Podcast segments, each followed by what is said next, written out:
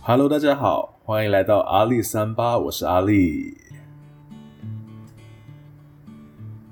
上一集阿力讲了，就是在呃国小的时候被霸凌的经验，然后也讲了就是马来西亚跟台湾的一些社会案件及后续的影响。那呃有一些朋友就反馈说，诶，以前没有听阿力讲过关于这些霸凌的经历。当然，其实像这样的经历啊，大多数来讲都是一些心理阴影跟心灵创伤的部分，所以也不会成为就是阿力津津乐道挂在嘴边的一些经历嘛，对不对？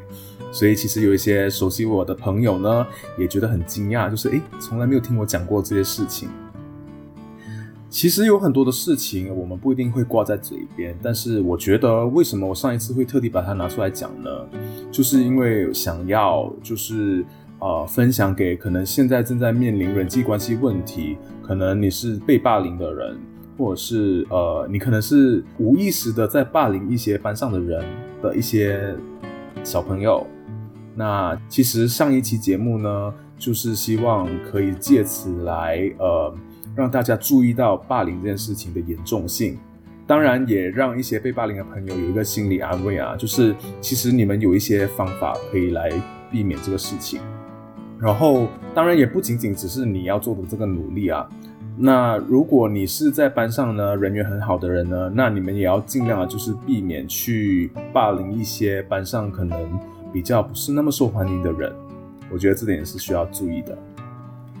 那这一期我们要来八卦什么事情呢？今天我们要来三八，就是最近啊，呃，阿丽看到了 Facebook 在呃那年。的今天里面看到的就是阿丽在八年前，呃，开始到台湾去念一所台北的私立大学，让我想起了一些大学时期的学到的一些事情。那也鉴于就是最近呢，马来西亚的呃很多。官方的考试啊，成绩都在陆续放榜，也有一些阿里的朋友即将面对大学生活，就是有一些人还在选大学，有一些人已经选好大学了，有一些正该刚刚开始念大学。OK，那所以我就想说，借由这一期跟大家分享一下我在大学学到的事情，以及在大学里面我们可以提醒自己应该要去学习一些什么事情。首先，我觉得第一点最重要的就是呃生活的自理能力。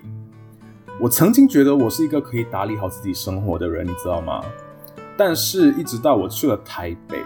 可能也是因为和马来西亚的整个天气情况又有四季，然后可能雨季和旱季这个事情又又在台北显得不一样。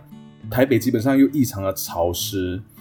所以我以为的那些有能力的生活自理能力啊。可能到了台北过后，就诶才发现到原来我那么不懂得自理生活。那所以我的建议是，如果家里的条件允许的话呢，那你就到外面住。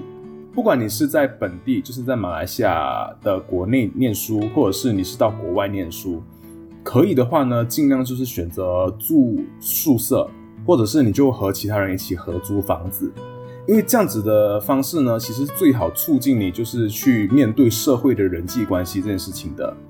那其实呢，对很多人来讲，尤其是像可能对当时的阿丽，呃，其实就是第一次从父母的保护罩下走出来，然后真实的活在社会里面。所以我觉得是一个很难得的机会。我以前其实是路痴，而且其实我就是，即便是我住在那个社区，我对那个社区其实附近的一些，呃。路啊，或者是对于一些呃景点啊，甚至对一些呃好吃的东西啊，其实都不太认识，所以呢，就变成其实我对呃整体的方向感、对社区的熟悉度其实都不够。当我自己出到外面的时候，我自己到台北去生活的时候，我就必须要强迫自己去认路。这个阶段刚开始当然是辛苦的，但是呃，因为归功于现在科技的发展嘛，所以 Google Map 帮助了很多，但是也让我意识到，就是其实我真的是对方向这件事情不够熟悉。那当然，当你发现到的这件事情之后呢，你就会开始去学习认路，渐渐的其实就会熟悉起来了。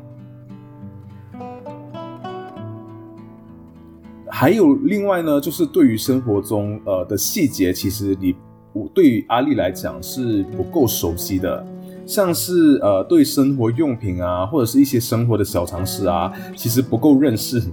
而且这些事情是一直到你自己出去外面住之后，你完完全全的自己面对自己的生活的时候，你才会发现到这一些小小的细节，像是呃，其实阿丽有一些皮肤敏感，在以前来看，其实我就是觉得我自己可能皮肤比较脆弱，容易呃过敏，但是我没有想到，就是去到台北过后，呃，即便是依照我以往的经验来讲，我也对自己的皮肤敏感这件事情不够深度认知。所以还是有很多时候，就是可能会呃起湿疹啊，还是什么啊，然后就一直不停的去找各种方法来医治，因为毕竟在外地嘛，你就没办法，你只能就是找医生来医治，然后你要自己去打听，诶，哪一个医生比较呃厉害医治什么情况这样子，所以他其实就是让自己更多的去和这个社会连接，而且对吃的东西其实也不够了解，就是甚至也不够清楚自己的身体状况。像是在以前的时候，可能就是哎家里都经常煮嘛，所以就不会就是有吃过量一些什么东西的时候。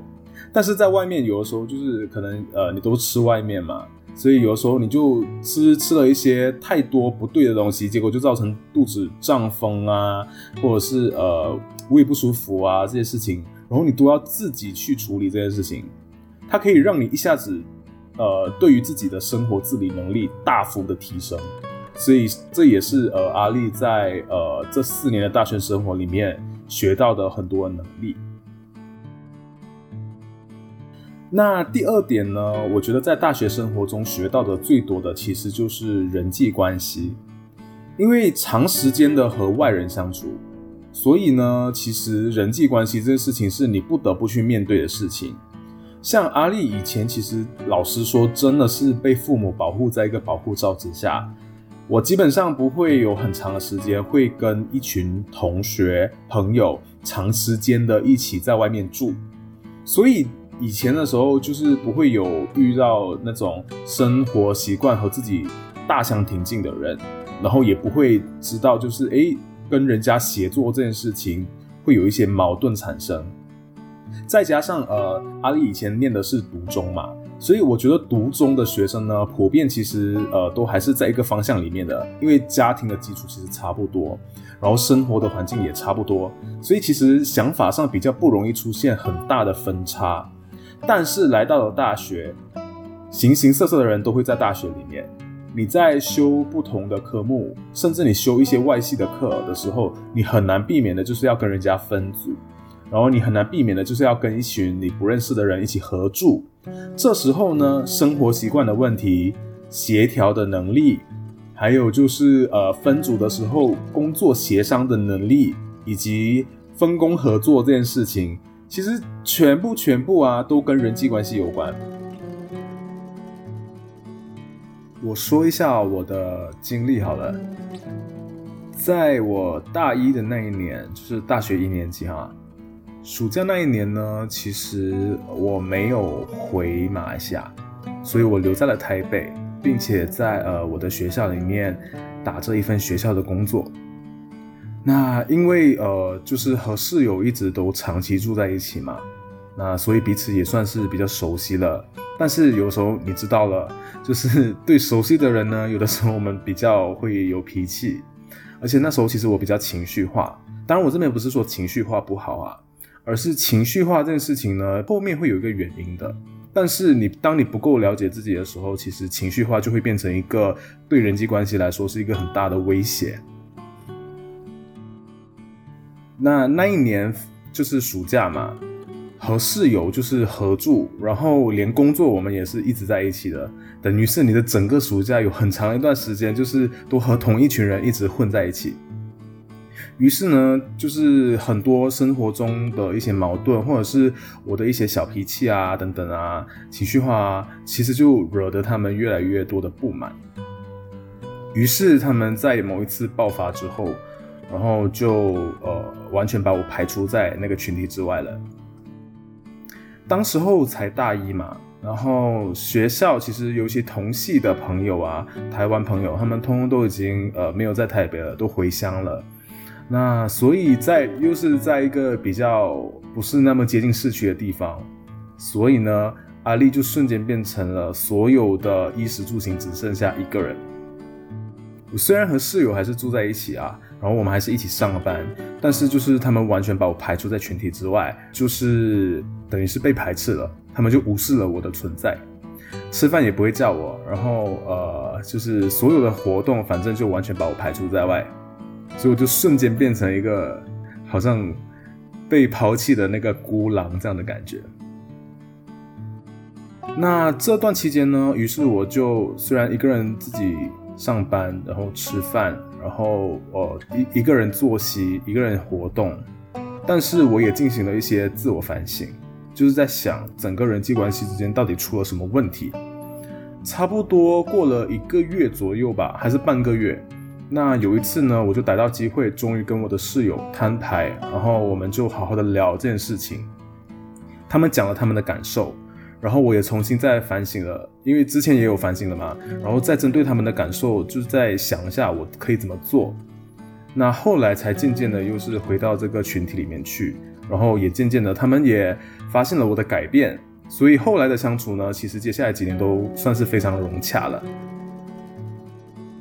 从这件事情呢，其实我觉得我的整个人生的成长其实是很大幅度的跨越。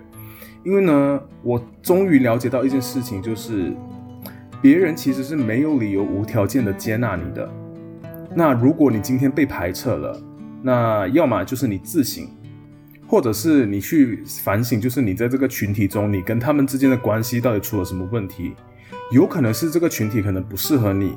但也有可能是你的这个性格有需要稍微修饰的地方，这些都是应该去好好审视的。但那但是像这样的一个情况呢，如果你是在家里面的话，其实是很难有这样的一个机会去进行这么深度的反省的，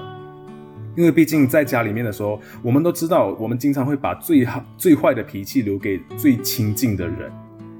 这个是一个很不好的习惯。但是其实也是因为我们跟足够亲近的人，我们对他足够信任，我们知道他们不会离我们而去，所以我们才会那么肆无忌惮。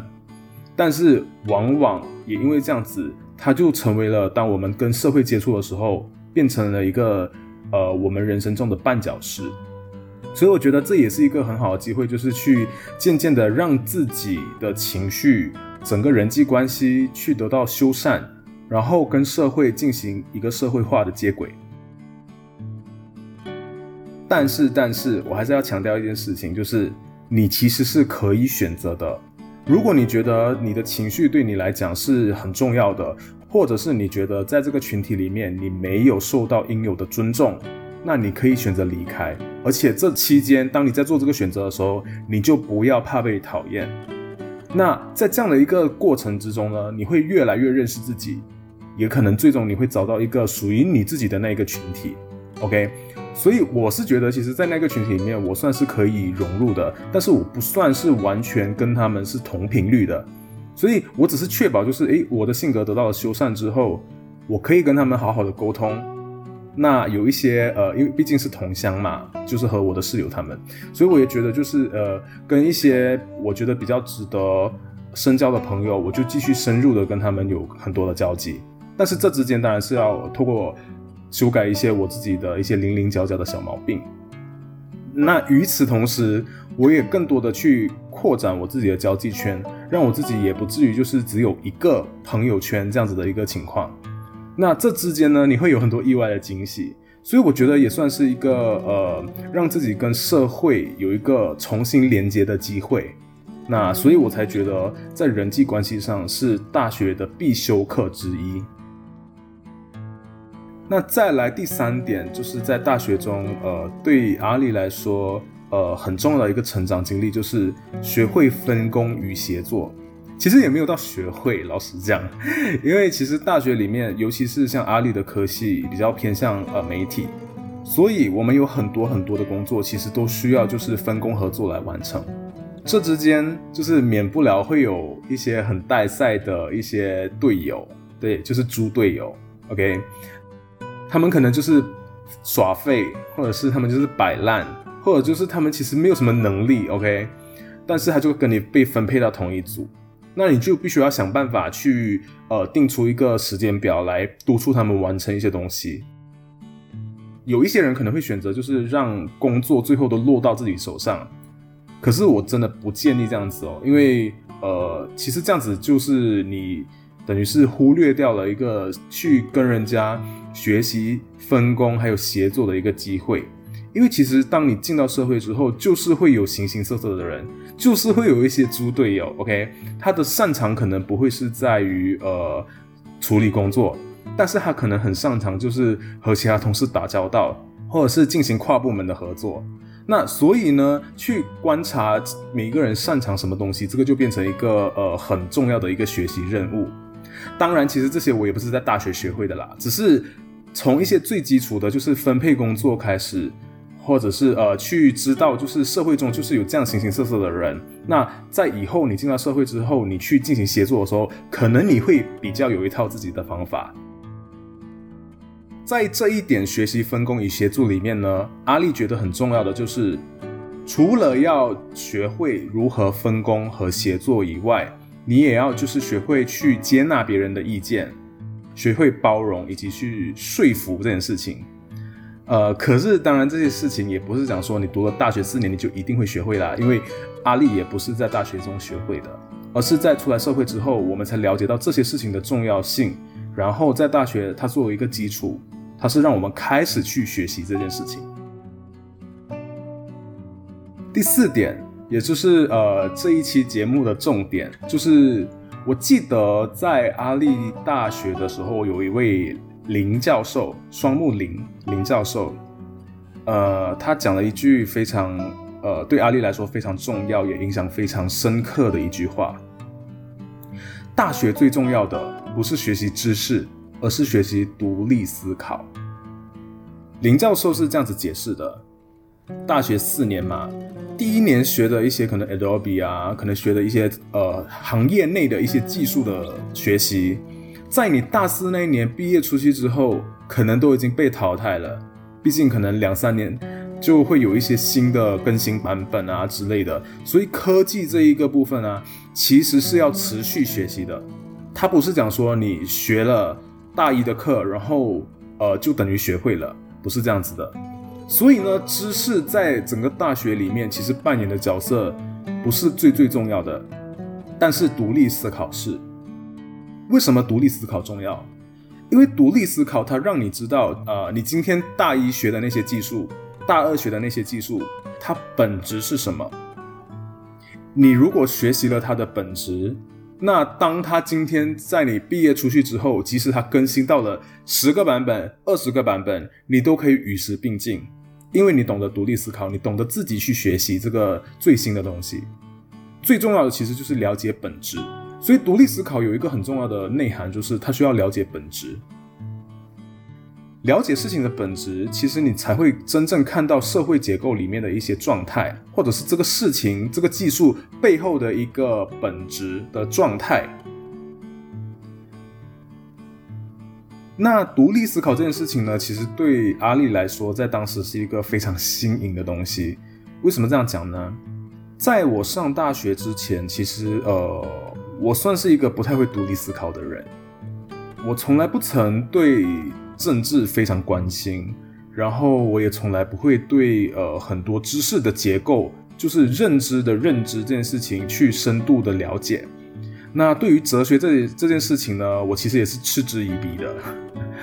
所以其实，在很多很多的事情上面，我都处于一个我只是知道了表象，但是我从来没有去深度发掘本质是什么这样的一个状态。但是到了大学，有很多很多的教授，其实都一直跟我们探讨所谓的知识的本质，探讨哲学，因为哲学其实是知识的本质。那还有就是一些社会新闻这些事情，因为毕竟阿丽念的是呃传媒嘛，传播媒体，所以其实更多的其实是要去呃发掘一些事情的本质。透过一些这样的训练呢，我才真的是了解到，就是这位林教授讲的，呃，所谓的独立思考这件事情到底多重要。刚好这位林教授呢，他其实呃也认识了一些东南亚的朋友。那他自己本身呢，其实也对呃台湾原住民的情况是有研究的，就是他写过一些相关的论文，所以他对原住民的这一块其实比较有深入的了解。有一次，其实当我在整个大学期间，我开始去反思整个我作为马来西亚人的自我认同，甚至作为读中生的一个自我认同的时候，我遇到了一个问题，那就是会不会啊？其实。独中这个教育体制的本质，它在于马来西亚的团结性里面是有害的。为什么会想到这个问题呢？就是因为我在上一些课的时候，老师有提到，就是种族与种族之间的问题，其实很多是在于融合、统一，或者是分化，或者是消灭。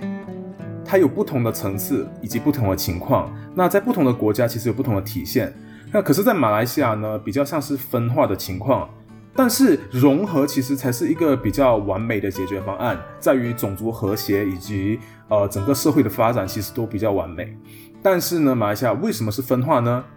我就开始去想，嗯，独立中学现在这样的存在，其实某种程度会不会其实就是阻碍了整个马来西亚人形成一个共同的国族意识的一个巨大的阻碍呢？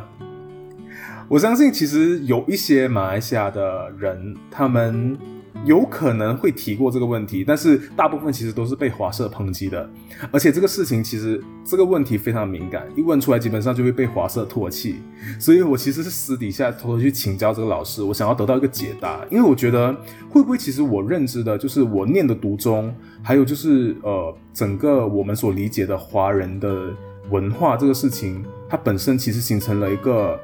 马来西亚国族融合的一个阻碍。林教授呢，于是就反问我说：“官方政府对于少数文少数族群的文化，究竟是采取文化保护的姿态，还是文化排除的姿态？”这个非常重要哦，因为当我在问那个问题的时候，我其实是想说：“诶，我作为一个华人的一个认同的时候，我去反思嘛。”但是我们不能够避免的，就是我们需要去更深层的去探讨，在一个国家的体制里面的时候，它的结构究竟是怎么样的？官方政府究竟是采取一个文化的保护姿态，还是文化排除的姿态？那这个答案呢？其实到现在，呃，我觉得对我来讲是。已经为我解惑了啦，因为其实我感觉的马来西亚官方政府其实是对于华族文化以及印族文化呢，就是印度人的文化哈，都是采取一种比较排除的姿态。所以呢，华族文化跟印族文化，他们自己在 make sure 自己的文化传承的时候，他们必须采取相应的保护措施，这些保护措施是自保程序。所以在这样的一个情况，我的那问题就不会形成一个矛盾了，而是去反思，就是诶，马来西亚现在的一个政治结构文化究竟是不是正确的？所以这个就是事件的本质。那我不知道，就是有多少人敢去问一个这样的问题，就是独立中学这件事情到底对于马来西亚是不是一个种族融合的绊脚石？这个事情，我其实那时候问的时候，我也不敢问马来西亚人，我所以我才问了这个教授。当然，这个教授他给我的指导，我觉得到现在为止我都非常感激，因为独立思考这件事情，他做到了实践，他让我看到了一个很好的示范，就是我在独立思考的过程之中，他给了我一个引导，所以我到现在还是非常非常感谢这位林教授。那所以呢，我觉得独立思考这件事情啊，它不是让你讲说哦，就是你需要参与进政治里面，或者是你需要一直不停的去呃对现有的政治体制去进行。抨击批判不是这样子，独立思考仅仅只是让你去开始去意识到你在于这个世界之间的关系是什么，这个世界跟你之间的联系是什么。我们其实身处在这个世界，我们对这个世界并没有足够的了解，所以透过独立思考，我们才能够更多的去思考关于我们存在这件事情，关于呃一些社会的事件，或者是关于一些体制的问题。那你才算是真正的作为一个马来西亚国民，或者是作为一个呃人的个体存在于社会之中。听起来好像好像很玄，或者是很宏大，啊但是我觉得独立思考还有个更好的好处，就是它会让你就是知道你其实可以自己透过自己的能力，不一定要去上课或者是怎么样，而是你可以透过自己的能力去学习一些东西。那这在出了社会之后，其实是非常重要的。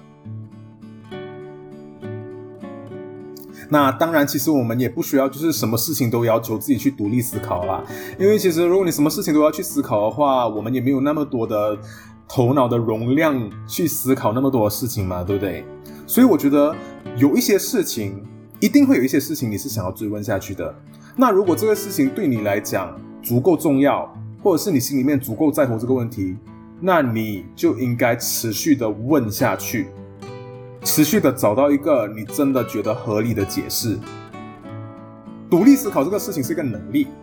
你选择在这件事情上独立思考，那你就是在这件事情上面运用运用了你独立思考的能力。最后我需要讲的就是呢，呃，刚刚讲了四点嘛，就是哎，这是我在整个大学生活中呃我学到的东西。但是我最后需要给大家一些建议，就是知识其实是一直更迭的。有很多的人，其实，在念了大学之后，就觉得啊，我都大学念完了，那我其实也就学完我该学的东西了。不，社会中的知识是不停的更迭的，你只有独立思考，才可以让你在这个不停的更迭的社会之中不会被淘汰，